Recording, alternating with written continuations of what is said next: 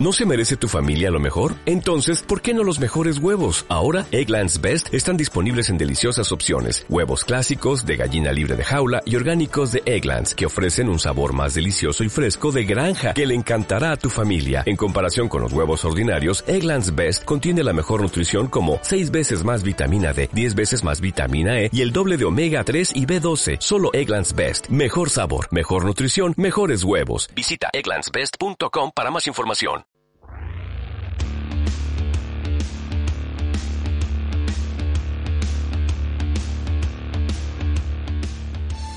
Muy buenas, estamos en una nueva edición de Al Hilo. Les habla Gonzalo Izquierdo, bienvenida desde los estudios de la Universidad San Pablo, San Pablo CEU, sustituyendo a Juan Diego Madueño, que hoy está en Córdoba y al que luego tendremos oportunidad de saludar en este programa. A mi derecha, Carmelo López, Juan Sánchez y Pablo Cobos. Buenas tardes, chicos. Buenas tardes. Buenas tardes, Gonzalo.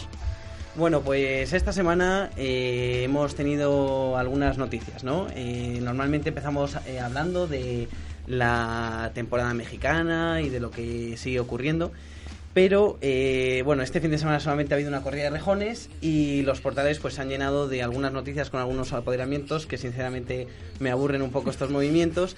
Y por otro lado, hemos conocido dos noticias importantes. Por un lado, eh, que Vitoria se iba a quedar sin toros por, porque se quedó desierto el concurso para la explotación de la plaza. Y por otro lado, eh, hace eh, muy recientemente hemos visto una fotografía de la nueva unión empresarial Bailleres Chopera, en la que José Cutiño, el representante de Bailleres en España, ahora mismo, y Pablo Chopera, se presentaban en el Ayuntamiento de Vitoria para presentar una oferta eh, para dar una feria fuera de plazo, lo primero, eh, una vez que ya había quedado, había sido declarado desierto este concurso, y por otro lado, pues bueno, era el alquiler para, una, eh, para ciertas actividades culturales, ¿no? Ha sido un poco como coger un atajo legal para conseguir dar la feria el mundo del toro lo ha celebrado como una salvación de la fiesta en, en, esta ciudad y sin embargo yo no lo he visto así. ¿Cómo lo habéis visto vosotros? Yo me pregunto si empresarialmente esto es torear con el pico. eh, yo creo que es torear a carretón porque es un brindis al sol y que solo servía para engañar al que se haya dejado de engañar. O sea era obvio que no le iban a dar esa oportunidad porque están deseando no hacerlo y entonces si no cumples con los plazos, no cumples con la oferta, no te presentas en el momento adecuado, o sea, sabes de sobra que no se la van a dar, pero han quedado muy bien presentando esta oferta y haciendo ver hacia adentro que ellos tenían toda la intención de, de dar una feria. Es que hay que recordar, Pablo, que cuando el año pasado mm, eh, creo que tenían opción a, renovar un año más, eh, las condiciones pues no, convencían a la empresa. Vitoria es una plaza donde se pierde dinero y donde pues realmente mm, los balances han sido malos, ¿no? Pero sí que es verdad que en este mundo del toro parece que necesitamos siempre de estos brindis al sol o de, mm, o de estas miradas a la galería para, para animarnos sobre una situación en la que no ha intervenido la Fundación, en la que no ha intervenido nadie más que mm, porque esta unión de empresas que iba encaminada a por lo menos el último intento de salvar una plaza que tiene un futuro malísimo, pero creo que es una dejación de funciones por parte de todo el toreo, ¿no? que se haya perdido victoria. Tampoco hay que cargar las tintas contra mm, esta unión de empresarios que, que de alguna forma tarde y mal ¿no? han intentado dejar eh, constancia ¿no? de su intención de que siguieran ahí los toros con, con evidentes defectos de forma, pero pero estamos una vez más pues contemplando como el toro es una, una catedral que se va hundiendo poco a poco y que nadie hace nada. Bueno, pues, la verdad es que tenéis razón los dos, ¿no? Primero sorprende eso, que, que dentro de esta unión estén los que ya eran empresarios, se han dejado escaparla, no se han presentado al pliego para renovar y, ahora de repente les vuelve a interesar. No sabemos con qué motivo, qué ha cambiado para, para que para que se lancen a la piscina. Y luego, bueno, pues, pues evidentemente lo que tú dices, Carmelo, y lo que ya hemos dicho otras tardes, que, que aquí nadie, o sea, ningún ente va a salvar el toreo, que aquí la gente tiene que espabilar, pero de la A a la Z, espabilar todo el mundo, eh, ser capaces, ya no digo de, ponerse eh, de ponerse de acuerdo porque es imposible, ¿no? Pero por lo menos eh, aunque tomemos, aunque cada uno tome su camino, que sea en la misma dirección, ¿no? Hombre, desde luego, yo creo que eh, hay que un poco contextualizar eh, lo que lo que ha pasado en Vitoria, ¿no? Eh, bueno, estaba la FIT, que, que parecía que iba a salvar la plaza. Es verdad que es una plaza que quedó muy tocada después de la gestión de Serolo. Muy tocada. Yo vi un desafío ganadero Domecq contra Atanasio, ¿no? Y pensé que se acababa el mundo, ¿no? Empate a cero. Eh, efectivamente, queda como un solar. eh, luego, por otro lado, una plaza que estaba muy debilitada. Cuando ha habido dinero en esa plaza, los taurinos han abusado muchísimo. Ahí el ayuntamiento ponía un dineral y se han hecho ferias, eh, bueno, pues gastando mucho más dinero del, del que del que teníamos. Eh, vamos, quiero decir, si un torero cobraba X en cualquier plaza, iban a Vitoria y pedían el doble de X que el ayuntamiento lo iba a dar. Y todo eso va repercutiendo en la, en la economía de una plaza. Y por otro lado, eh, después de una afición maltratada, después de un dinero eh, mal utilizado, después de eso, dice Cutiño que es completamente inviable continuar en la plaza, la deja a falta de un año de, de contrato por cumplir. Y por supuesto que a lo mejor ese contrato se podía haber alargado con una prórroga, como, como venía en el pliego de condiciones. Y no solo no contentos con eso, eh, hay un silencio tremendo. Hay dos empresas que se posicionan, que se quieren presentar. Una es la de Ramón Calderón en una UTE y otra es la de José Ignacio Ramos con Mariano Jiménez, que gestionan otras plazas. Entonces, eh, no les recibe el ayuntamiento, no ven viable eh, el pliego eh, por las condiciones económicas y deciden no presentarse. Se declara desierto el concurso y a continuación hemos, se da el gesto de los Chopera, que yo creo que es un brindis al sol sin realmente ningún, ningún sentido, porque bueno, pues es tarde mal y desgraciadamente nunca. Hay un, hay un factor que tampoco tenemos en cuenta, ¿no? Que esta, esta última Feria de la Blanca ha habido carteles muy fuertes y la gente no ha respondido, ¿no? Y eso también es sintomático, ¿no? Muchas veces decimos que, la- que las figuras no llenan, ¿no? Pero, pero también es verdad que, que no siempre es culpa de los toreros. Eh, unas entradas caras en una plaza que, que por la mañana pues tiene un- una fuente de ingresos bastante importante, ¿no? Con el espectáculo de las, de las vaquillas y con... También sirve para acercar mucho a, a la gente a la tauromaquia, ¿no? Y parece que hay una desconexión social en Vitoria que, mm, que de alguna forma, hombre, por supuesto que quedan aficionados, los blusas, ¿no? Que siempre han estado en la plaza, los han ido echando poco a poco. Eh, mm, todo es recuperable, pero cada vez menos, ¿no? No, y sobre todo no- mm, se ha demostrado ya en muchas plazas, Sevilla sin ir más lejos, que cuando no, don- como no se va a recuperar es en un solo en un solo año. O sea, lo que se ha estado maltratando durante mucho tiempo es muy difícil que, que en un año de pronto eh, vaya a revivir y todo vaya bien. Si, si Cutiño cuando se presentó la FIT, vamos, cuando se presentó a, a- a ese concurso, eh, pensaba que en un año lo iba a poner otra vez de vuelta en condiciones y iba a ganar dinero, es que vive en los mundos de Yuppie. Y entonces, la, la cornada tiene que haber sido grande. ¿eh? Claro, seguro, No, seguro. no, sí, eso seguro, pero Juan está dando la clave. Es decir, no puedes 5, 10, 15 años de maltrato, no lo vas a recuperar en, en, un- en el primer cartel que hagas. eh, por sea- es aunque, por muy redonda que sea la feria. Luego, por otro lado, yo siento insistir en lo mismo. Quizás es, es de formación profesional, pero, pero se da una buena promoción. Es decir, y yo no le. Luego me atacarán y yo no estoy atacando, pero es decir, me explico. Eh, no es una crítica a- hacia, hacia la prensa especializada en el mundo del toro, pero ¿de qué sirve que el propio sector se anuncie en las revistas especializadas? O sea, eh, yo veo publicidades de tal torero va a torear tal día en tal plaza, dentro de la prensa especializada.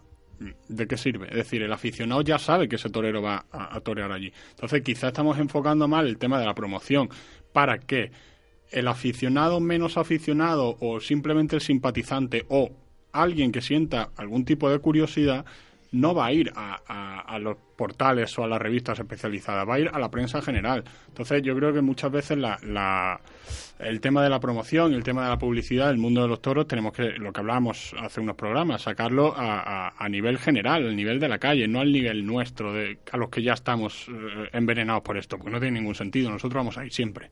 Lo que está claro es que si, si cuando, un- cuando una plaza acaba con la situación en la que está Vitoria, no es por una causa o, No, no, o es el cúmulo de muchas. de uno. Es que es un cúmulo de todo. De, como decía, pues cuando había se lo han llevado como han querido, cuando no ha habido, no se ha promocionado como se debería, no se ha tenido la paciencia y a lo mejor no se ha puesto... Ni se ha querido invertir muchas veces. Claro, ¿eh? ni se ha puesto el pie en pared eh, cuando llegó el pliego que ahora, eh, que ahora rechazaron. O sea, si, si, si te presentas, o sea, preséntate con todas las consecuencias. Quedaba un año, pues habrá que asumirlo. Y luego si te vas, pues no sé, es es muy raro que quieras no presentarte al pliego, pero luego hacer una oferta.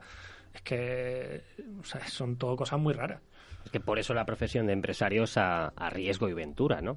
Que si fuera tiro hecho, eh, habría muchos más empresarios taurinos, seguramente. El problema al final es que mm, parece, ¿no? Que nos quedamos demasiado atentos, ¿no? Con lo que ha pasado estos días y el problema que, que apunta Juan es el importante, ¿no? Es que hay un problema muy grave en Vitoria, también a nivel institucional, ¿no? Donde se intenta, mm, pues, eh, eliminar eh, la programación taurina de sus fiestas. Es, es una vía legal eh, y el toreo siempre, pues, se caracteriza por responder tarde y mal a estas cosas, ¿no? Efectivamente. Claro, ellos están deseando y nosotros no paramos de darle elementos para ello. Pues nada. Es que se lo estamos poniendo a huevo. Y, hombre, yo creo que esto tenía que haber sido. eh, bueno, algunos lanzaron sus tiros a la fundación. Yo creo que, que en este caso la fundación eh, no tenía margen de maniobra, pero sí la unión de empresarios taurinos, ¿no? A Noet, yo creo que la patronal debería de haber propuesto una unión, una UTE de los empresarios más importantes. Y, oye, a fondo perdido, eh, que cinco empresas se unan para, se- para perder cada uno un poquito, pero salvar esa feria Y que al final es ganar, y que hablando- al final gana la Y hablando con los toreros. Hubiera sido, o sea, quiero decir, hablar con los toreros, que, que se dé esa feria y que pierda todo el mundo lo menos posible. Claro. Pero, eh, pero hubiera sido un gesto y, y- y- y- y poner un freno. Pero es que eso, eso entra dentro de invertir. Claro, Es claro. es eso, claro. a lo mejor perdemos todos un poquito este año para que el año que viene ya empecemos a ganar un poquito y el que viene un poquito Y más. si son pero- 30.000 euros del ruedo, oye, pues, pues entre los que sean, ¿no? O Oye, sea, pero es, una, es un gran título, ¿eh? Todos los empresarios taurinos juntos, ¿no? Para una película de ciencia ficción, ¿no? Sí, no, completamente. Inviable, vamos, ahora mismo. O sea, ni, si, ni siquiera en esta situación se ha dado, ¿qué podemos esperar de ellos, no? Bueno, pero es que, o sea, quiero decir, hay una unión de, de empresarios taurinos, pues porque tiene que haberla, pero realmente no están, no hay, no hay nin- yo creo que no hay ningún estamento más allá del de los banderilleros y subalternos Sí, eh, unidos, es en, unidos en, en- en la fiesta. Entonces, pues, Correcto. pues bueno. Eh, pensad, ¿qué estará haciendo nuestro amigo Ma- Madueño O sea, ahora mismo no, en yo Córdoba? estoy seguro de que no está en Córdoba. O sea, bueno, está en la provincia de Córdoba, sigue en la Carlota. Yo creo que está sentado en, mitad de aquel pequeño ruedo. En Bajo la lluvia, ¿verdad? Bajo, la lluvia. eh, Está sentada en aquella silla, todavía rememorando. Preso con ataque de nostalgia, ¿no? Eso, o diciendo, hola, hola. No. Sí, Ahí, mira, eh, míralo, ahí lo tenemos. Conectamos en directo con la Carlota.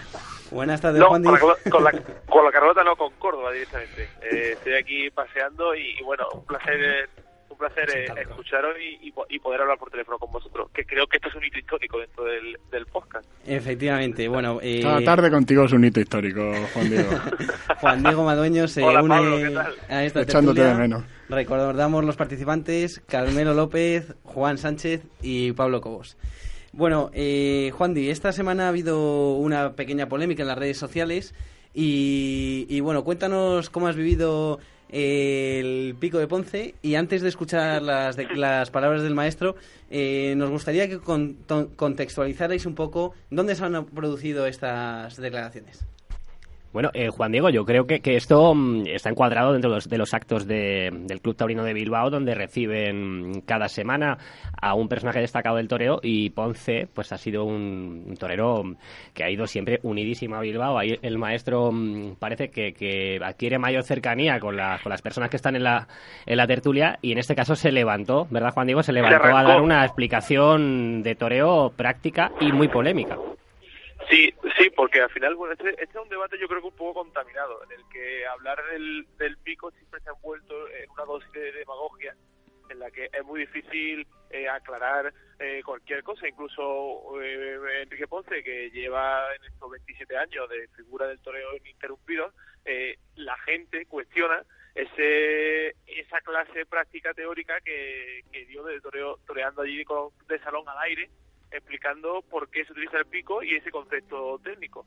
Eh, como periodistas aquí en los presentes, como aficionados los que no lo son y, y, y, y los que estáis dentro de, de- de la tertulia, los participantes, es difícil para nosotros de explicar de alguna manera eh, lo que Ponce quiso quiso desentrañar esa bola que siempre se forma en torno al famoso pico, pero bueno, intentaremos intentaremos eh, hacerlo, ¿no? Intentaremos, intentaremos hacerlo. Es, muy difícil, ya, ya digo de todas formas que, es muy, que es muy difícil que un debate contaminado y que siempre hay mucha demagogia alrededor. Eh, si te parece, Juan Diego, vamos a escuchar lo que dijo el maestro Enrique Ponce para que situara a los oyentes y pasamos a opinar. Porque el toro se tiene que vaciar por el pico de la muleta. ¿Es por dónde sale? Porque no se puede torear de la muleta para atrás. Se tiene que torear de la muleta para adelante. Siempre. Y el toro tiene que ir embebido en el pico de la muleta, si es que es ahí donde va. No se puede torear de otra forma. Ahora, lo que está feo es echar al toro para afuera. Tú haces así un toro y lo echas para afuera, pues oye, pues eso está feo. ¿No? Echa para allá. Pero, es que se torea con el pico de la muleta. Se torea con el pico de la muleta, Juan Diego. Eh, vamos a abrir el debate porque es, apasionante. No es la primera vez que se habla de esto, pero, pero están las redes sociales calentitas y, y mucha gente, sobre todo, que, que, son aficionados, sobre toda la vida, que tienen posturas encontradas ¿no? con este. Mira, al menos el invierno está siendo interesante entre Vitoria, el Pico y encima eh, Ponce, que siempre ha sido uno de los que más, más se le ha achacado esta cuestión técnica. Eh, si me permitís, yo creo que, que, al final eh, hay palabras en las que eh, Ponce ya toda la razón, o, lo que yo he podido comprobar de manera práctica, o lo que a mí me han enseñado algunos de los que se, ponen delante profesionales. Es que al final eh, torear de la muleta, o sea, de lo que yo entiendo, ¿no? Del centro de la muleta para el cuerpo es, prácticamente imposible porque te atropella el toro, el novillo, todo. Entonces, eh, la posición natural de la muleta eh, es oblicua. Entonces, si eso quiere decir torear con el pico, yo lo llamaría más bien torear con los vuelos. Es verdad que luego se hace un uso, podríamos decir, fraudulento de ese pico cuando se lanza la embestida hacia afuera, pero no deja de ser un recurso técnico que si no se abusara de él no habría este tipo de polémica. ¿Los vuelos del pico es igual que el pico? Eh, eh, ¿Me preguntas a mí? lo, pregunto al, éter, eh, Juan, Juan Di, al éter lo, lanzo ahí porque, porque me, ha venido esa duda, ¿no? La precisión que igual eh, no le llamamos pico a lo mismo. Con la parte totalmente que está fuera de la. que, que, que es la parte ya eh, exterior de la muerte, por llamarlo de alguna forma, la famosa circunvalación, ¿no? De la, de la mitad para allá, como diría de, la, de, la mitad, de la mitad para allá, exactamente. Sí, recomendamos, aunque, aunque lo hayan escuchado, si pueden que vean el vídeo porque hay mucho. Es muy visual la explicación. Hombre, yo. Sí, sí, claro. Perdona, Juan. Me preguntáis a mí como si, como me preguntáis a mí como si yo... No, porque porque eres eres periodista práctico, entonces eh, tienes, eh, tienes un concepto más, eh, un paso más que nosotros a la hora de opinar. Bueno, pues lo que lo que he podido comprobar yo en estos meses de, preparación y cuando estuve en la escuadrilla, y Gonzalo sabrá perfectamente de lo que hablo y seguramente tendrá una opinión parecida, es que al torear pues en la muleta de la posición natural es un poco oblicua porque totalmente de frente, a mí me da un poco vergüenza hablar de esto, pero bueno, totalmente de frente eh, eh, te, te, atropellas, eh, es muy difícil torear así y luego pues si eso es torear con el pico, es que entonces torear, como dice Enrique Ponce, torear de la, del centro de la muleta para, para adentro es muy difícil. es a muy mí... difícil. Además hay que sacar, hay, a mí siempre me han dicho hay que sacar el brazo y hay que intentar que, que quepa el toro en la muleta y poder vaciar el, el muletazo y que salga que salga el toro despedido, o sea, despedido en el sentido de que, que, salga el toro del muletazo. el toro no puede salir del muletazo si va si va dentro de la muleta por la parte interior, tendría que tiene que salir por la parte exterior de la muleta. Eh, si eso se utiliza el pico, pues bueno, eh, se utiliza el pico.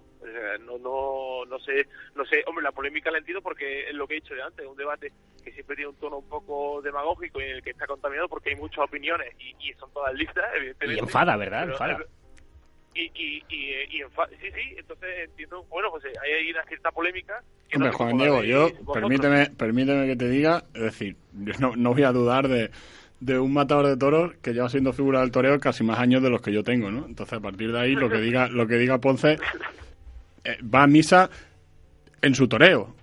Es decir, a mí lo que a mí lo que me choca no es que él diga lo que dice con respecto al pico, es que diga que no se puede torear de otra manera o poniéndose eh, mm, Sí, la- que- poniendo que la maleta. imposible, claro, eh, que es imposible torear de torear. verdad. Claro, entonces eh, a mí, si él, su manera de torear le ha valido durante estos 27 años para ser figura del toreo, para llenar plaza, me parece totalmente respetable. Lo que me choca es que diga que no se puede torear si no es con el pico. Mm, No sé, Claro. yo he visto Es a muchos toreros, he visto, he visto a muchos toreros hacerlo y personalmente me vuelve mucho más loco que el maestro Ponce con todo el respeto. Claro.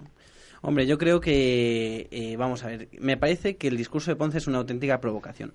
Lo primero porque es cierto que el toreo tiene unos matices técnicos que muchas veces los aficionados desde fuera no somos capaces de comprender, sino simplemente entendemos qué es lo que nos emociona y qué es lo que no. Partiendo de esta base, creo que eh, Ponce llama pico a todo. Claro.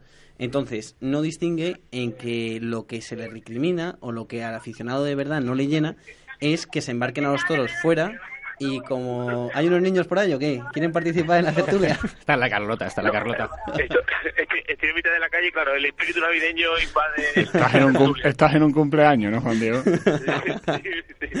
Me han invitado a, a que explique el concepto, pero de, de verdad. Lo que quiero decir es que eh, eh, el pico puede existir perfectamente, eh, se puede utilizar, eh, pero yo creo que hay una...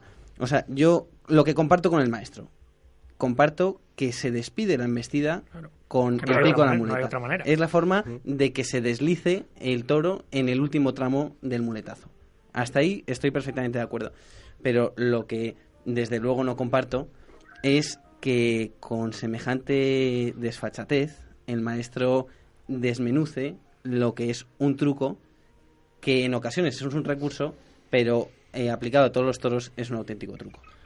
Yo creo que el, Hombre, que yo el creo- maestro Ponce, Juan, estaba igual hablando de su concepto y, y, vamos, muchos eh, igual hemos entendido que hablaba del concepto en general, ¿no? O sea, eh, para cualquiera yo creo que, mm, que el toreo, tal y como lo explicó Enrique Ponce el otro día, pues lo vemos interpretado por él de esa forma, ¿no? Yo Hay creo que el, el- mejor el- o peor, pero... el equívoco está en que él dice no se puede torear en vez de decir yo no puedo torear de. Claro, igual es una forma de hablar y, y estamos eh, estamos dando un carácter universal, una explicación que, que se encuadra dentro de un torero que, que, eh, independientemente de lo que de lo que diga es un, es un gran torero y ha toreado con mucha profundidad. Pero la explicación es apasionante precisamente por eso, ¿no? Porque parece que, mm, que deslegi- o que hace que, que se enfade los aficionados entre ellos cuando es un tema que se puede hablar con normalidad, ¿no? Claro, yo, yo lo que creo es muy que- difícil, perdona, Mm, Juan, ah, ah. eh, lo, lo- lo que es muy difícil es eh, ese desmenuzar la técnica, como ha dicho Gonzalo, que se, se trata de un, de un recurso, pero yo creo que Ponce, eh, eh,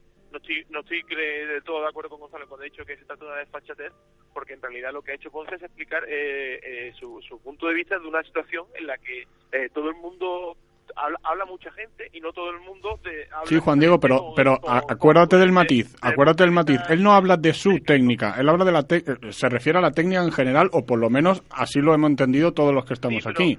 pero se ha exagerado un poco en el sentido de que el, el- el pico, eh, el- el- yo creo que, que, que el, el, ¿sabes qué? que el concepto pico se sienta tan mal al aficionado. Eso eh, es, por eso un- es. no sé, eh, siente mal al aficionado, y entonces él ha llamado pico a una forma de torear que en realidad, eh, pues bueno, eh, eh, pues no es que no se pueda torear con pico, es que hay una, hay una forma de torear que es eh, eh, como lo que ha dicho Gonzalo, que es lo que se, que es lo que el, con lo que compartió Gonzalo con, con Ponce, que es que, que el toro tiene que salir de la muleta de la mitad para adelante de la muleta. No no puedes eh, no puede salir la embestida de mitad para adentro porque entonces da la sensación de que es todo que va atropellado y que el toro ha ido efectivamente por dentro. Pero desde luego yo, el eh, embroque, eh, yo lo que entiendo es que el embroque desde luego tiene que ser con la panza de la muleta. eso sí, exactamente, exactamente. Y es que la- eso él lo ignora completamente o lo obvia. Pero es que vamos a ver una cosa. mm, Ponce tiene mucho pico y entonces ha dado una explicación a algo que no que nadie se le ha pedido. O sea, la gente no está criticando el pico del que él habla. Claro. O sea, todo el mundo, o casi todo el mundo, tendrá claro que hay que torear de media muleta hacia afuera o un poco más metido hacia afuera. Y que, como tú dices, vaciar la embestida hay que vaciarla por el pico porque si no, o lo haces por arriba o es atropellado. Pero es que eso Claro. nadie, es- yo creo que eso nadie lo duda, pero es que él no dice eso, es que él o, por- o, o- o- o yo no lo he entendido bien o él no se ha explicado bien, pero hay veces que habla de, de esa media muleta, pero luego habla del pico y solo se puede torear con el pico. Y lo que decimos de la universalidad de su explicación es que la ha fomentado él. Hace 20 años Joselito dijo exactamente lo mismo. Es decir, esto es una opinión que entre algunos matadores de toros, que además tienen un concepto mm, muy puro y muy clásico, pues ellos lo interpretan así. Igual, eh, no siempre eh, estas cosas son explicadas con el tiempo y con la ocasión de, de preguntarle al maestro algún matiz que se nos puede escapar, ¿no? Claro. Pero, pero sí que es verdad que, que, mm, creo que ese nunca sería el toreo de oro, ¿no? Del que hablaba Paco Parejo cuando se lo decía a Antoñete. ¿no? Ahí no están los cánones del toreo. Es decir, es un muletazo de plata, bello, pero el toreo de oro es otra cosa, ¿no? Y es verdad que este año, eh, lo hemos comentado en estos micrófonos, eh, Enrique Ponce ha echado una, una temporada sensacional, ha, ha habi- ha habido fantásticas faenas, incluso yo le he visto pasarse los toros mucho más cerca que en años anteriores y, y lo valoro mucho. Pero lo que no entiendo es que haga de un concepto una universalidad de este modo porque de alguna forma deslegitima a todos esos que se han jugado la vida poniendo la, la muleta de frente, con la panza. Y se nos ocurren muchos, ¿no? Eh, eh, eso- yo creo que es un debate un poco un poco que se ha exagerado, que se ha exagerado, lleva razón en lo que dice Gonzalo, pero yo creo que en realidad es un debate un poco eh, exagerado, ¿no? Que se ha agrandado, que se ha agrandado también es que lo ha dicho, quien lo ha dicho donde lo ha dicho. Claro. El, el deber del aficionado es lo que hemos hablado, lo que siempre y, y lo que llevamos a gala nosotros, ¿no? Es montañarse en la plaza y al final no tenemos el aficionado ni el periodista tiene por qué saber de cierto de, de ciertos recursos, o sea, de recursos técnicos sí porque está bien, porque en un momento determinado te permite desenmascarar algún momento del, de la pero la técnica, la, la técnica pues está totalmente eh, es algo que lo que profundiza el profesional, el aficionado afi- tiene su opinión. Pero y- Juan, y- Juan y Diego, no te duermas en el peto. eso- No te duermas en el peto. Es decir, que vamos a ver, que nadie está diciendo que sepamos más que Ponce. Estamos diciendo que Ponce generaliza en vez, en vez de hablar simplemente de su toreo. Entonces, eh, el aficionado no sabe tanto de técnica como el maestro Ponce, eso está claro. Pero el aficionado tiene ojos y vemos torear de la manera que Ponce dice que no se puede a otros muchos toreros. Ese es el debate. Además, la repercusión que tú estás diciendo que tiene, claro que la ha tenido. Porque si le dice Pepito Pérez en Villanueva del Pandeire, Claro. no tiene repercusión. El problema es que lo ha dicho Enrique Ponce en Bilbao. Claro. Y puesto en práctica eh, se nota menos, pero cuando decía Gonzalo, el mago explica sus trucos, pues evidentemente el que no lo sabe, pues ya lo sabe, ¿no? Claro. Y lo explica, el truco explicado con truco, porque es que eh, él, él habla de torear con el pico y se pone la mano aquí embraguetada Ujú. y como el estaquillador no sea el mango de una mountain bike, no sé cómo se va a pasar la, la muleta tan cerca Es toreando con el pico. O sea, es imposible. Entonces, Yo creo que es un debate muy interesante. exagera, exagera, o sea, en el vídeo exagera Ponce haciendo el gesto en el aire. claro. Cu- Cuando dice eh, torear con el pico de, de modo lo exagera para cuando dice torear con el pico, bien, se la las cosas, pues eh, eso hacerse un toro, pues yo, es muy es muy complicado. Claro. Al final, al final, bueno, pues sí, eh, la generalización esa de que no se puede torear sin el pico, bueno, pues no sé si se si saldrá algún torero que le corte el pico a la muleta y diga, ojo Ponce, que, aquí estoy yo, que es interesantísimo. Hombre, un torero muy criticado por esto históricamente fue José Fuentes, el torero de Linares, que, que bueno, hasta el punto de que se metían tanto y tanto con él por el pico en Madrid, que se acercó a las tablas a mitad de faena, pidió la puntilla al tercero y cortó el pico de la muleta para continuar toreando con media muleta. O sea, eh, existen casos en el toreo en el que, o sea, es un debate nada nuevo, muy interesante No, no. y que nos encantaría hablar con el maestro un día en estos micrófonos y bueno, desde aquí eh, yo creo que nuestra profunda admiración al maestro, Desde luego. que, que, que yo creo que eso está al margen, pero, pero bueno, pues sí que creo que, que cuando te metes en estos fregados, pues por lo menos tienes que salir airosamente y me parece que, que no ha sido el caso. También yo creo en el vídeo, no sé si vosotros estáis de acuerdo, que le veo un poco encendido, un poco agresivo, eh, en una actitud que no es muy de. No sé si puede ser una respuesta a una pregunta un poco maliciosa de algún aficionado. Eh, hombre, desde luego, durante la explicación se oyen risas de complicidad ¿no? entre, entre el público, pero, pero sí que es verdad que, que se le ve, a él siempre se le ve en un tono muy, muy tranquilo, ¿no? Es, un- es una persona que, que transmite la torería, la tranquilidad que tiene, y sí que es verdad que estaba un poco más, eh, un, Un punto agitado, ¿verdad? Sí, bueno, agitado, vehemente, ¿no? Diría yo, porque estaba muy convencido de lo que decía y, y Es verdad que seguramente el maestro Ponce sea capaz de explicarlo mucho mejor con un toro que ante una audiencia, ¿no? Y, eso eh, es lo importante, porque yo prefiero al maestro Ponce eh, esos 40 tardes al año que explicando una eh, su concepto de pico en el, en el club de Bilbao. Entonces, porque es que ojo cómo empezó la conferencia. me he podido informar de, de cómo fue y no sabéis qué pedazo de introducción hizo eh, relacionando la tauromaquia con distintos eh, artistas que han visto inspirada su obra en la tauromaquia y hace un repaso histórico de todos los intelectuales que se han que se han aproximado a la fiesta. O sea, eh, creo que su que debió de ser brillante su disertación hasta el momento en el que pasó al coloquio. Somos unos cabrones, ¿eh? O sea, está brillante el tío y le, y le buscamos las vueltas al pico, pero bueno, las tiene, las tiene. Ya llega la Navidad por Córdoba. Si no, eh... ¿qué íbamos a hacer en invierno? Claro, es que si, lo hubiera dicho en medio de la feria de Bilbao, lo mismo ni, ni nos enteramos, pero, pero lo ha dicho en un momento en el que el podcast hay que llenarlo con algo. Juan, muchas gracias por tu participación a distancia. Un abrazo muy fuerte y feliz Navidad. A vosotros por lograr este hito técnico en, en, cuestiones de, sonido y, y nada, gracias por contar conmigo y pasarlo muy bien. Feliz, feliz Navidad a todos. Un abrazo, peluca. Que las, que las cañas después sean igual de interesantes. Exactamente. Ya si rescatamos a Coba, ya, ya lo hacemos perfecto. Un corte, una llamada y el rescate. Imagínate.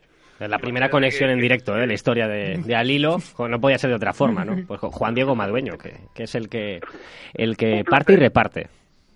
Un placer. Y un saludo a Pablo, que está siempre muy perdido y, y, el día que va no estoy yo. No, y, además... Sabes que te llevo en el corazón y en la cartera. ya no le vas a ver en un tiempo porque se nos va se nos va de viaje. Se, va, ¿no? Al final se va. Al final se va. Bueno, vamos vamos a, a incluir a, a, los oyentes en esta en esta reflexión de Juan. ¿Dónde se va Pablo? Por, ahí. por ahí, lejos. Eh, a, un, a un país de, encaste minoritario. Eh, sí, bueno. Pero que enviste. Sí, ese es, ese es el problema, ¿no? Sí, bueno, faltan unos, unos hilos por cerrar, pero, pero bueno, continuar trabajando y, si todo sale bien, pues el día 31, mientras vosotros os tomáis las uvas y algunas cuantas cosas más, eh, estaré volando para, para Irak y bueno, intentaremos contar desde allí pues cómo es cómo se está librando pues toda toda esta el tema de la batalla de, de por parte de las tropas iraquíes, ¿no? para intentar recuperar eh, la ciudad de Mosul, que ahora mismo es uno de los de los grandes bastiones que, que tiene el, Estado Islámico, ¿no? ¿Y no pasa suficiente miedo ya con los toros, Pablo? Bueno, con los toros no, porque sé que no me voy a poner delante. con esto sí, pero bueno, es, eh, como profesional de la información es apasionante, ¿no? Por desgracia es, es algo que nos atañe a todos, aunque lo veamos lejos, pero bueno, ayer tuvimos una, una prueba más, ¿no? Eh, puedes estar en Tánger tomando el sol en la playa, puedes estar en París viendo un concierto, puedes estar en Berlín en un mercadillo navideño y, esta gente pues eh, te puede cambiar la vida, ¿no? Y entonces pues eso, ¿no? Como profesional de la información pues el miedo casi que, que se queda un poco olvidado con, la, con las ganas y, el, y el, la ilusión por por dentro de unos años el, el, que llegue la noticia de que este temido grupo terrorista ha desaparecido, ha sido vencido y, y bueno, y, y, yo haya podido contar cómo, cómo fue esa lucha contra ellos. ¿no? Enhorabuena, Pablo. Bueno, vamos a esperar a que salga todo bien y ya, ya veremos. Y mucha suerte, eh, compañero, que esas son las plazas donde se pasa miedo de verdad. Y muchas veces eh, somos vivimos en una burbuja, ¿no? Los aficionados y, y hablamos de mm, pues de las cosas que nos preocupan con, con una visión muy muy corta, ¿no? Y es, es verdad que mm, la actualidad taurina eh, va bajando, ¿no? disminuyendo su caudal esta, estas semanas, pero, pero hay cosas verdaderamente importantes en el, en el mundo y Pablo a veces viene a recordárnoslas, tío. Desde luego, admirable y, vamos, desde aquí al hilo te estaba esperando, te llamaremos. pregunta, ¿eh? Por lo del pico, porque por ahí en Mosul debe de haber eh, muchísima gente a favor. Ahí ¿eh? son muy talibanes que dicen. ahí se cruzan todos, ¿eh? Ahí van al pitón contrario, ¿eh? Oye, pues eh, volvemos, volviendo un poquito al, tema de Vitoria, os quería hacer una pregunta. Ha sido el primer movimiento, eh, la primera estrategia que han hecho de forma conjunta eh, y los Chopera. Y bueno, eh, a mí me queda la duda si es que Bayeres ha comprado la mitad de la empresa a Chopera, la ha comprado entera y los Choperas son simples, eh, vamos, eh, simples directivos. Eh, ¿Alguien sabe algo de esta unión? Porque yo creo que no se ha explicado. No, se- eh, supone que en todas las plazas donde está Chopera, incluido Bilbao, aunque al principio lo negaron, incluido Bilbao, eh, eh, forma parte de, de ese de ese tándem Chopera-Belleres. Yo no, no sé en qué proporción eh, están asociados ahora mismo, eh, pero sí que es verdad que Alberto Balleres va a estar en todas las plazas que, que tiene el Ochopera. En el siguiente podcast lo, lo podemos contar, ¿no? Es que llama la atención porque os recuerdo que se ha presentado con sus primos, eh, con Tauro Delta, con los primos de Ochopera, eh, al concurso de las ventas. Una- un movimiento que nos extrañó a muchos cuando ya sabíamos de este acercamiento. Uy, ese grupo de WhatsApp tuvo que tener un momento... Joder. Sí, porque además se, o sea, se presentó con, con, con los primos después de, de pensar que se iba a presentar con ellos. Y ahora Claro. vuelve. Mm, Yo creo que no se ha explicado cómo va a ser el tipo de unión, ni se va a explicar. Vamos, no, no, no, no creo que nadie nos vaya a contar cómo se hace. Y parece que antes, mientras la FIT estaba soltando plazas, como el caso de Vitoria, eh, ahora Bayeres, eh, junto con los Chopera, tiene la intención de todo lo contrario, de aunar cada vez más plazas. Bueno, yo creo que Bayer sigue con la intención de, de llegar a Madrid en algún momento y pues el camino que ha elegido es el de concentración de plazas y, y, y de empresarios. Al final va a Y- ser el único que quede como alternativa. ¿Y qué pintará en todo esto Cutiño? Que, bueno, pues eh, parecía que iba a ser representante de Bayeres en algunas plazas, pero otras como Olivenza la iba a llevar por separado. Bueno, pues Pues supongo que tendrá su porcentaje en sus plazas y luego será pues, una especie de gerente de, de la FIT o, o sea, del grupo. o vamos a recordar similar. el abanico de, de plazas que así a bote pronto se nos viene a la cabeza. Eh, así por orden de celebración, yo creo que son Olivenza, eh, Málaga, yo creo que ya pasamos... Málaga ya no. Ah, Málaga ya no, ha salido a concurso y... y- Bueno, no ha salido a concurso, pero se ha dicho que no sigue la empresa que estaba. De acuerdo. Otra situación interesante, la de la Plaza de Málaga, que es una plaza mm, con, bueno, a- alrededor de ella hay, hay una gran cantidad de visitantes a la ciudad, de turistas, hay muchos aficionados y parece que no se consigue revitalizar la plaza como, mm, Se como intentó, debiera. Se intentó este, bueno, este año no, miento, hace un par de años eh, hacer los bajos de la plaza tipo Granada con, con locales de ocio, de restauración y tal.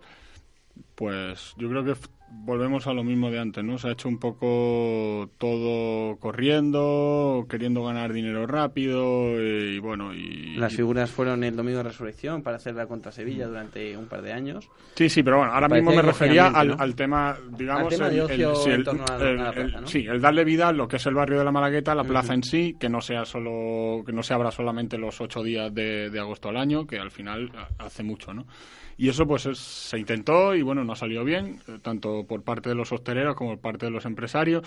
También es verdad que, que la, la Diputación, que es la dueña de, de la Plaza de Toros de Málaga, es, es de un partido político. Y, y aquí pasa lo que pasa siempre, ¿no? Con ese tema. Y entonces se unió toda la oposición para intentar derribar eso, aunque, aunque la idea fuese fuese buena, ¿no? Por lo menos de inicio. Y luego eso, en cuanto al tema taurino, pues eh, se dijo en la prensa local que no que no iba a continuar, o sea, que no sé, la, Diputación no le iba a conceder el año de prórroga que, daba a- que le quedaba, o sea, a la que podía optar. O sea, realmente podía optar a dos años de prórroga, pero en uno y uno.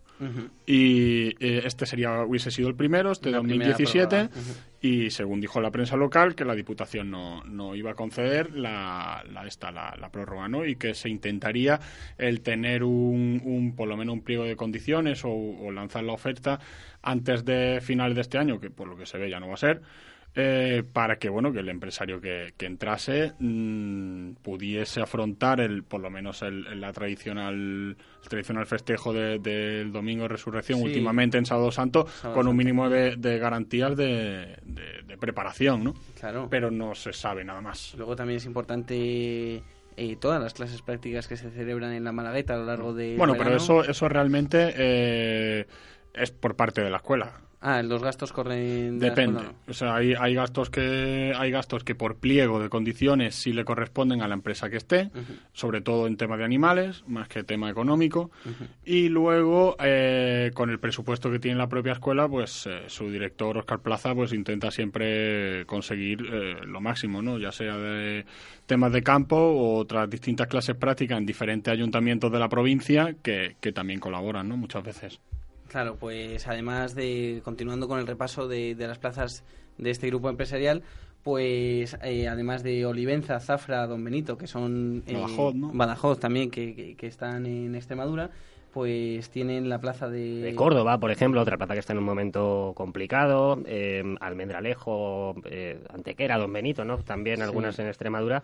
Y, Y luego de los Chopera, pues... ya- Salamanca. ya Pero, pasamos a- perdona, Córdoba ya era con, con Alberto Villeres. Sí, Córdoba ya O estaba. sea, bien. era la- sí, las sí, que sí, hemos, no- claro, la- pero la que hemos nombrado antes ya la Sí. tenía Cutiño antes Correcto, individualmente. es verdad. Era por, por diferenciar eso. Sí, es verdad. es la verdad. feria que peor se le daba a Juncal, ¿no? Y luego tenemos, eh, bueno, de los Chopera, ha, ha dicho Juan, Salamanca. Que eso no sé eh, cómo quedará, porque en teoría son años alternos. Claro, era dos años los Choperita, dos años los Chopera. Eh, luego, Qué suerte tienen los salmantinos, hay que decirlo, ¿eh? Luego tenemos, luego, luego tienen San Sebastián, eh, Almería. ¿En me Bilbao? parece. Claro. Bilbao, que se supone que son gestores, pero también han entrado en el acuerdo Bailleres. Logroño, ¿no? Efectivamente. Y Palencia. y Palencia. Esas son la- las plazas que entrarían. Un importante número de plazas que, que entran en este grupo empresarial y que desde luego pues pues es un, es un reto, ¿no? Y sobre todo que pensábamos que había venido un poco Alberto Belleres a dejarse mucho dinero en el mundo del toro, a salvar algunas plazas como como parecía que, que iba a hacer en ese gesto de Córdoba y, y Vitoria. Y, y bueno vamos a ver vamos a ver en qué queda la cosa. Pero parece que el año pasado no cerró o este año en 2016 no ha cerrado eh, económicamente bien el año eh, la empresa de Chopera Toros y, y bueno pues han recurrido al dinero mexicano para salvar un poco su situación Es, es así, ¿no? Es un poco mm, eh, ese salto que se queda a mitad, ¿no? Que el aficionado eh, pues alberga ilusión. Pues recordamos todos la presentación de, de la FIT, ¿no? Que decían que iba a cambiar el, el rumbo del toreo, ¿no? Estábamos todos acojonados, ¿no? Porque decíamos, ¿a dónde, a, qué- a dónde van a poner el rumbo, no? en presentación que estuvo Simón Casas el actual Eso es, bueno, por- porque al final, eh, bendita hemeroteca, ¿no? Pero, pero sí que es verdad que, mm, que, bueno, que de alguien con un capital tan grande como Alberto Balleres, pues eh, se esperaba menos tibieza en algunas decisiones. Em, ojo, eh, se esperaba, ¿no? Porque evidentemente el aficionado no tiene poder de decisión de mm, lo que hace cada uno con su dinero, que él tiene perfecto derecho a hacerlo mm, lo que quiera, ¿no? Desde Pero luego. sí que sí que es verdad que igual eh, se concibió más esperanza de la que al final habría de haber sido concebida como, como pasa en el toreo todos los días, ¿no? Claro, es que yo, o sea, si algo esperas de la llegada de Bayeres es que aporte paciencia a, a las plazas en las que en las que gestione. También esperas que si alguien se presenta con Bayeres no pierda una plaza por dinero. Y, mm, todos vimos que así ha pasado, pero claro pero lo que debería, o sea, o por lo menos lo que todos esperamos que, que espere, que, que, que depare a alguien que llega con dinero es paciencia en esas cosas y, y, y arriesgar en los sitios donde, donde esté la cosa más complicada. Es momento- paciencia y buen gusto, ¿no? Que es afición, la suma de las dos cosas, ¿no? Sí, pero bueno, buen gusto. O sea, Bueno, que- hay sí que decir- intentarlo, ¿no? Es que antes he dicho que No, no, el intentarlo, por supuesto. de, de, mm, Domecq contra Atanasio Lizardo en Vitoria, que él, he dicho que quedó 0-0. Es mentira, quedó 0-1 con un gran toro de Valdefresno que mm, le cayó en suerte a Fran Rivera Ordóñez, Vaya, es mala suerte. Eh, que, que, que sí, o sea, buen gusto de, o sea, es lo que deberíamos pedir, pero bueno, o sea, esperar de una persona que viene con dinero a la fiesta es eso, que aporte paciencia, que los planes se lleven a medio largo plazo, que es la única manera que yo creo de recuperar las cosas. Mm, Si no está José Tomás de por medio, me refiero a una plaza de recuperar gente que te la traiga. de acuerdo Y, y de momento eso no se ha acabado de ver. Porque es verdad que están muchas plazas y está aglutinando, pero no ha tenido, no han tenido muchos problemas en dejar otras por el camino y demás. Si como todos, o por lo menos como yo pienso, su intención es seguir pensando en las ventas en un futuro, bueno, le quedan un tiempo para estar por aquí y demostrarlo. parece un gesto un poco de la rabieta. Eh, yo creo que estas son consecuencias todavía del concurso de Madrid. Eh, el querer aunar poder y poder al no haber conseguido su auténtico objetivo, como dice Juan. Yo eh, en ese sentido estoy contigo. Y hablando de Madrid, ya bueno, pues se empiezan a perfilar los primeros tiros de la temporada. Hemos hablado que abrirá la temporada una corrida de Vitorino Martín que va a haber dos novilladas antes, una de Fuentimbro y otra de la Quinta.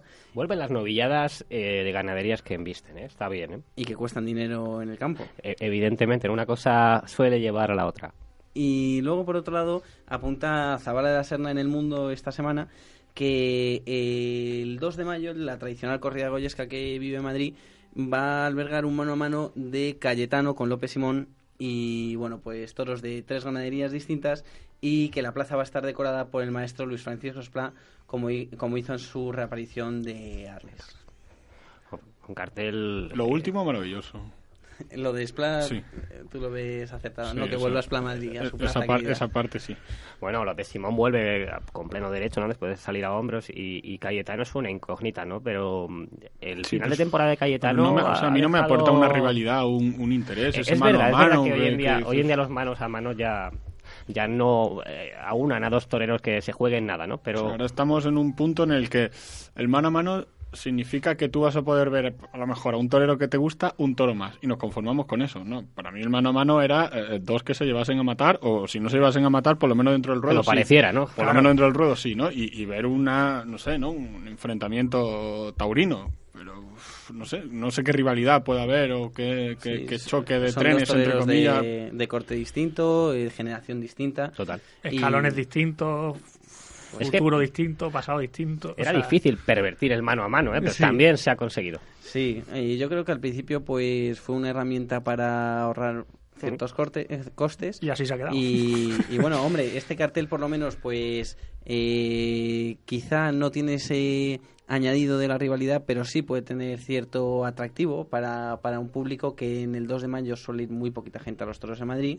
Eh, la gente se va de puente y el abonado no suele asistir. Coincide con la feria de Sevilla este año, además. Y aún no hay Ojo. toros anunciados. Ojo, ¿eh? Tres ganaderías, vamos a ver que tres ganaderías, que yo creo que también al aficionado, pues eso lo, es un factor decisivo, ¿no? Para, para estar el día 2 de mayo allí en las ventas. Sí, pero no, no, no parece un cartel que haya, va a ser Miura, va a ser Victorino y Baltasar Iván. Ya, lo avanzo yo, ¿eh? que haya despertado mucha expectación. No sé, yo, yo no, o sea, así como con lo de las novilladas, sí que se veía un, un cambio con, oye, la llegada de Spla, que muchos se pensaron, o sea, bueno, Sí. muchos no, pero alguno hubo que pensó Con que, iba a completar el cartel. Claro, no es que el cartel hubiera sido perfecto encabezándolo Luis Francisco hombre, Esplá, ¿no? Pero sí, bueno, no hay que hacer tampoco sangre con el cartel porque es uno es un mano a mano más de los que no tienen Sí. sentido Sí. y que, y que va a ser yo pues, lo que una corrida valoro con un es, toro más, ¿no? claro, yo lo que valoro es quererse gastar un poquito de más dinero en la organización de, de ese festejo. Que luego también hay que vislumbrar quién gasta, quién paga ese festejo. Si la Comunidad de Madrid, el Centro de Asuntos Taurinos o el empresario. Porque, claro, no es lo mismo tirar con la pólvora ajena. Bueno, con la Y- pólvora ajena pagada previamente con el canon, que tampoco no. O sea, Bueno, quiero decir que la el- comunidad recibe suficientemente dinero de los toros como, para revertirlo la tiene que ser eh, Yo ahí valoro en el gesto de querer hacer un cartel un poco más atractivo en una fecha debilitada en los últimos años. Y, y bueno, por otro lado, pues eh, parece que ca- cada vez está más lejos la encerrona de Ureña con los seis victorinos. Parece que se lo empieza a descartar el propio torero y su entorno y que no va a ser ni en esa, ese primer domingo de Ramos ni luego en San Isidro en la corrida que también tiene reseñada la empresa de Madrid para San Isidro. Hombre, siempre que un torero mate seis toros de victorinos, echar a otros dos del cartel. Eh, eh, a todos nos encantaría, ¿no? Eh, también Paco Ureña ha estado una temporada difícil con el escafoide de, de la mano derecha, eh, con bastantes problemas, ¿no? Y todos pensábamos igual, joder, un, un derrote, ¿no? En la primera estocada en esa mano o algún problema hubiera hecho que la tarde se pusiera muy cuesta arriba. Es uno de los toreros que más ambiente tiene para, para matar seis toros en Madrid y más si son cárdenos de, de Alba Serrada. Se dará, ¿no? Hay que tener paciencia en esto. Es un cartel muy otoñal, ¿no? Más que, más que Isidrín, no sé. Yo creo que yo, vamos, no, no, mm, más allá de, de que me gusta Ureña, no, no tengo más más elementos de juicio, pero yo creo que no es su momento ahora mismo matar seis toros de Vitorino en San Isidro, por ejemplo, o en una fecha de esa.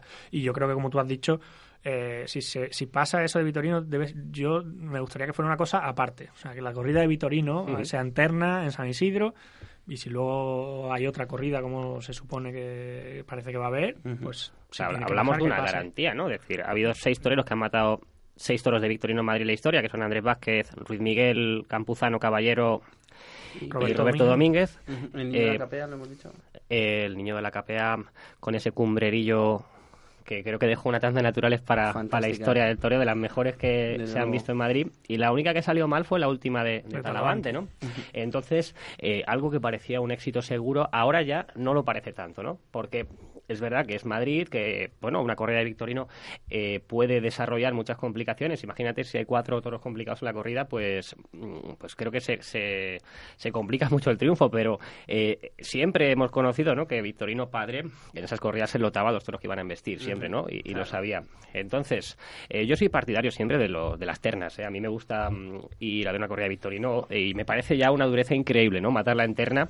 O sea que, que si llega ese, esa corrida en solitario, yo solamente pediría una cosa, que es un sobresaliente en condiciones y que mm, este año en Madrid eh, ya por fin, de verdad, eh, se empiece a dar oportunidades a toreros que no torean, que pueden eh, pueden tener alguna opción de triunfo eh, si alguno de los matadores en un mano a mano o en una encerrona resultase herido y, y no hipotecan a- el espectáculo a que la gente pues se vaya al bar o se vaya a casa, ¿no? Porque con todos los respetos, eh, hoy en día pues hay algunos Hay mucha sobresalientes irresponsabilidad con los sobresalientes que se anuncian. Totalmente. yo me acuerdo, eh, pues el mal rato que pasó, no vamos a decir tampoco quién ahora mismo, pero, pero en la encerrona de Perera, ¿no? Con un seto toro de Fuente Imbro, con, con, con el matador de toros siendo operado por segunda vez. Y vamos, eh, yo creo que es una forma también de, de cuidar al público, ¿no? Ah, claro. y, y garantizar un espectáculo que, que vaya a ser acorde con lo que ha pagado, ¿no? Es que es lo primero, porque es lo que tú has dicho, es que aquello fue en el sexto, pero imagínate que es en el primero. Es que estás prostitu- ¿no? Y en prostituyendo el segundo, en el segundo también Bueno, tuvo que pasar la enfermería sí, sí. Que podían haber vuelto, ¿no? Claro, por eso te digo que estás,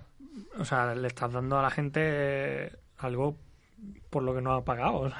Pues se oía, se oía gritar a Ricardo Gallardo en el tercio de banderillas de varas porque le, le estaban dando al toro, uno de los toros más serios que había reseñado Miguel Ángel Pereira para esa encerrona, que fue posiblemente la última exitosa en Madrid, y un toro de un trapío tremendo que se quedó en el caballo, que, que cogió a tres monosabios y que, mm, y que, joder, que, que suscitó un poco el miedo en el público, ¿no? Que, que estaba viendo un espectáculo que no se correspondía con, con la categoría de la plaza. Y enlazándolo con Ureña, eh, se ha presentado el primer cartel de la temporada que eh, se va a celebrar en Vista Alegre.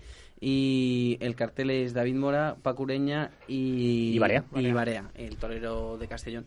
Con toros de la Palmosillas, así es. Con toros de la Palmosilla. Entonces, eh, os quería preguntar si os parece un buen planteamiento de temporada que, dado que hay tanto a David Mora como a Paco Ureña, les apodera la empresa de Madrid, un poco empezar a quemarles en el mes de febrero en una plaza en la que suele costar mucho que haya ambiente y de alguna forma, eh, si creéis que este cartel puede suponer una sobreexposición, por un lado, y por otro lado, si creéis que de alguna forma es no garantizar que tu torero tenga la categoría que merece para el resto de ferias. Qué bien tirada, ¿eh? Qué bien tirada está, ¿eh? Porque es- está tirada con... La respuesta es sí. Eh, sí y sí y no por ese orden, ¿no? Hombre, el problema, el problema fundamental de, de esa corrida es que en el cartel pone precios increíbles, ¿no? Sí, no, y eso y- es tomar por gilipollas al que está No, delante del cartel. Es así de claro, ¿no? Es decir, precios increíblemente caros, ¿no? Ah, bueno, es decir, a mí- a mí me ponga usted su lista de precios y no ponga nada, joder, pero es que pones precios increíbles, no sé, ahora podemos razón. repasar Si el... para una vez que no miente, son increíbles. Los precios son, increíbles. No hay, o sea, Son del futuro, fuese o sea. bien. Eso- son del futuro, ¿no? Pero, pero es que es, es importante, ¿no? Ver esto, que es que eh, estamos hablando de un espectáculo elitista, donde mm, hoy en día, pues mucha gente, si se plantease ir acompañada por dos o tres personas, se gastaría 200 euros en entrar a ese cartel, ¿no? La más barata son 27 Ven. euros. Es verdad que hay entradas para los jóvenes por 17, para menores de 25, pero es una plaza muy cara y vamos, yo creo que se puede equiparar a Sevilla, ¿no? Eh, la más barata en Sevilla son 33 euros, me, me parece. sí, o algo menos la grada de sol, pero vamos, sí, sí. la, la pregunta precios es, ¿se puede equiparar a Sevilla, no? Porque claro, es que es tremendo. Eh, bueno, supongo que, que también el propio espectáculo, pues, pues eh, ata las manos al que organiza una corrida de toros, ¿no? Pero, pero en estos números creo que todos estamos eh, anticipando que se viene un, pues un, un mar Mucho de cemento, cemento. ¿no? No cemento, plástico, ¿no? En este Claro, es, caso. que, es que tengamos en cuenta además que eh, o sea, va a compartir público objetivo con, con Madrid, con la Plaza de las Ventas, que es la, la más barata de- de- del mundo probablemente. Entonces, o sea, para más INRI, o sea, gente que está acostumbrada a ver la mejor corrida de San Isidro por 10 euros en una entrada, una grada normal, o sea, Claro. tiene que pagar eh, 27 euros para irse al gallinero. Madrid siempre es una Madrid siempre es una mala comparación porque es que es la plaza más barata de España, ¿no? No, no, estoy de acuerdo con lo que han dicho, ¿no? Pero es que, coño, es que la pone- plaza está aquí. Es que precios increíbles en el cartel. Tiene casi el mismo tamaño que David Mora, Paco Ureña y Barea. Joder, es que Porque son increíbles, no hay quien se los crea. Bueno, pues hemos llegado al final de este al hilo. Eh, el último del año, el último del 2016. Es- os esperamos en 2017, en el que ya cogemos carrerilla para continuar. Muchísimas gracias, Pablo, Juan y Carmelo. ¿Qué vas a hacer en Navidad, Gonzalo? Que no nos cuentas nada. ¿Qué le has pedido a los reyes? Bueno, pues yo de momento me voy a ir a esquiar. Voy a desconectar un poquito de cuernos. Cuidado con la rodilla. y, y bueno, pues volveremos con muchas ganas de retomar este podcast. Después y, de Reyes. Y después de Reyes, si Dios quiere. Gracias a todos. Gracias. Feliz Navidad. Feliz Navidad. Yeah.